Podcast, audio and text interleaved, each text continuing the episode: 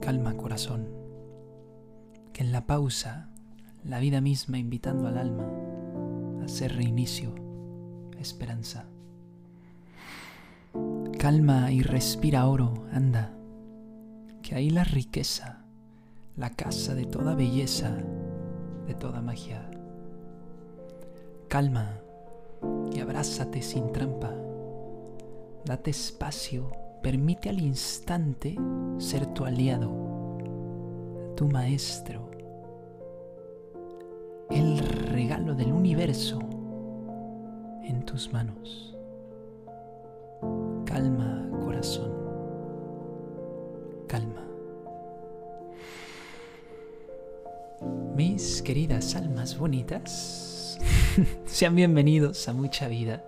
Este es el episodio número 23 que titulo Calma Corazón. Este fue el poema que escribo en su nombre. Y este episodio lo quiero dedicar al significado de esta preciosa palabra, que no hay que tomar a la ligera, ojo. Calma no es cliché, calma es un estado. Es un estado de pureza y conciencia que hay que saber abrazar y entender. Que yo cuando lo hice me trajo mucha bendición a mi vida. Y entonces voy a empezar con el tema. Venga, y empiezo con Shalva. Shalva, Shalva. Es calma en hebreo. ¿Por qué lo digo? Porque Shalva suena salva y es sálvate, ¿vale? Eh, y para mí el sálvate tiene mucho que ver con eh, con, la calma, con este estado. Porque para vivir despacio uno tiene que ir, ser y sentir. Y como les digo en el poema, ante el universo mismo, entregarse, soltarse y rendirse total y completamente. ¿Vale? ¿A qué me refiero con rendirse?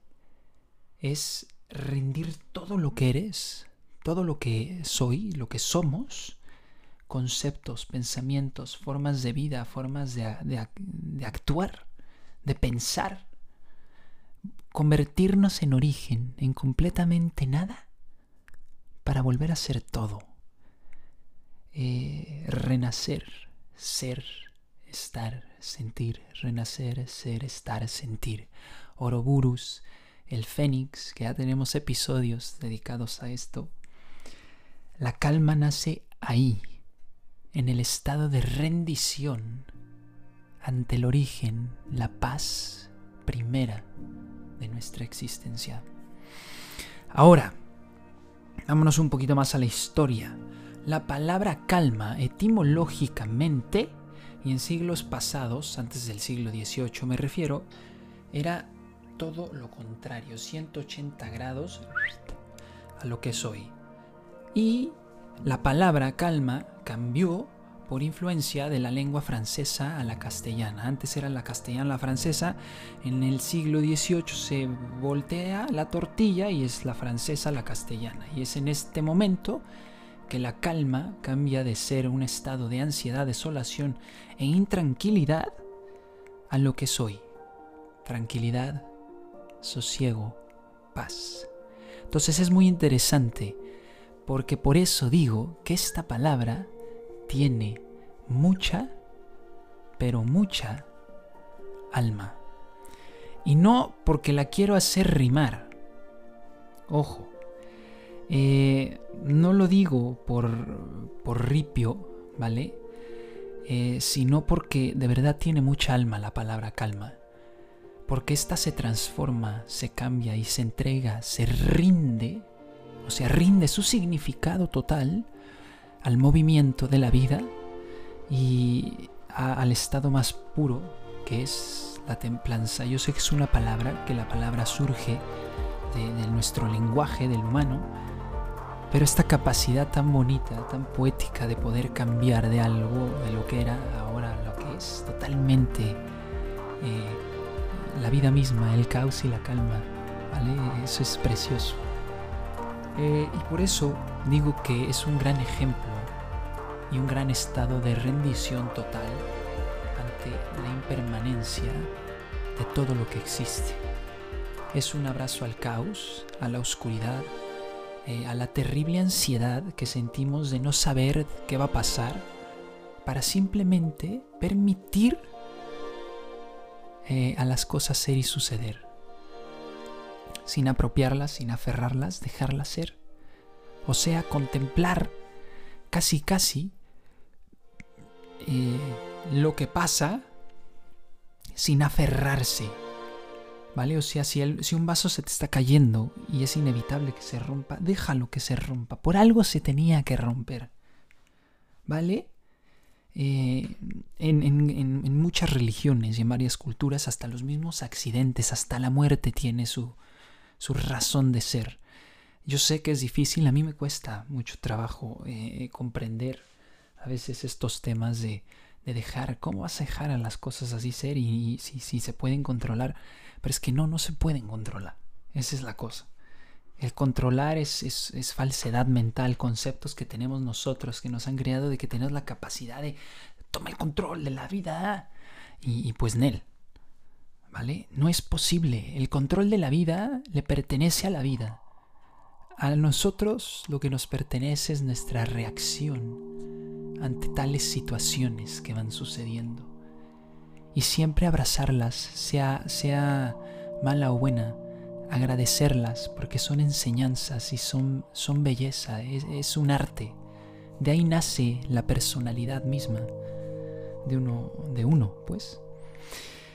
Eh, y bueno, eh, quiero eh, darles a entender de lo que estoy hablando psicológicamente de una forma muy bonita, que es recitándoles un, un gran poema de Calderón de la Barca, que muchos seguramente lo conocen, los que no, léanlo, es precioso todo lo que, lo que hace el gran dramaturgo. Eh, este poema es de, de la vida sueño y explica realmente lo que era la calma y a lo que se se puede convertir si, si realmente comprendemos, ¿vale? Entonces ahí les va.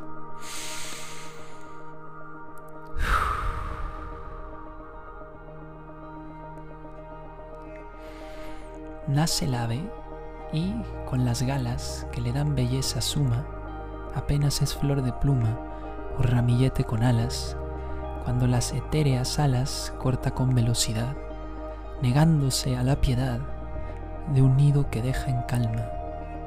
Y teniendo yo más alma, tengo menos libertad. ¡Guau! Cada vez que lo leo me, me pega. Y teniendo yo más alma, tengo menos libertad. Porque entre más conoces, entre menos, menos eh, inseguridades, inquietudes, ignorancias, menos libertad de actuar eh, como si nada pasara. Eso es la calma, comprender que, que no tenemos el control de nada, sino simplemente del aprendizaje, del amor a la vida, de su entendimiento. Así es como al menos yo interpreto, ¿vale? Eh, hay mucha interpretación en estas esta prosa y gran, gran escritura de Calderón. Pero, pero es eso, ¿vale? Calma, corazón, calma, recuerda respirar, volver a empezar, renacer, ser y estar. Calma, corazón, calma, por favor, que todo, todo va a estar bien.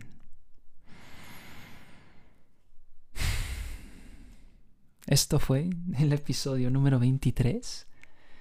Eh, yo soy Andy Asael. Esto fue mucha vida.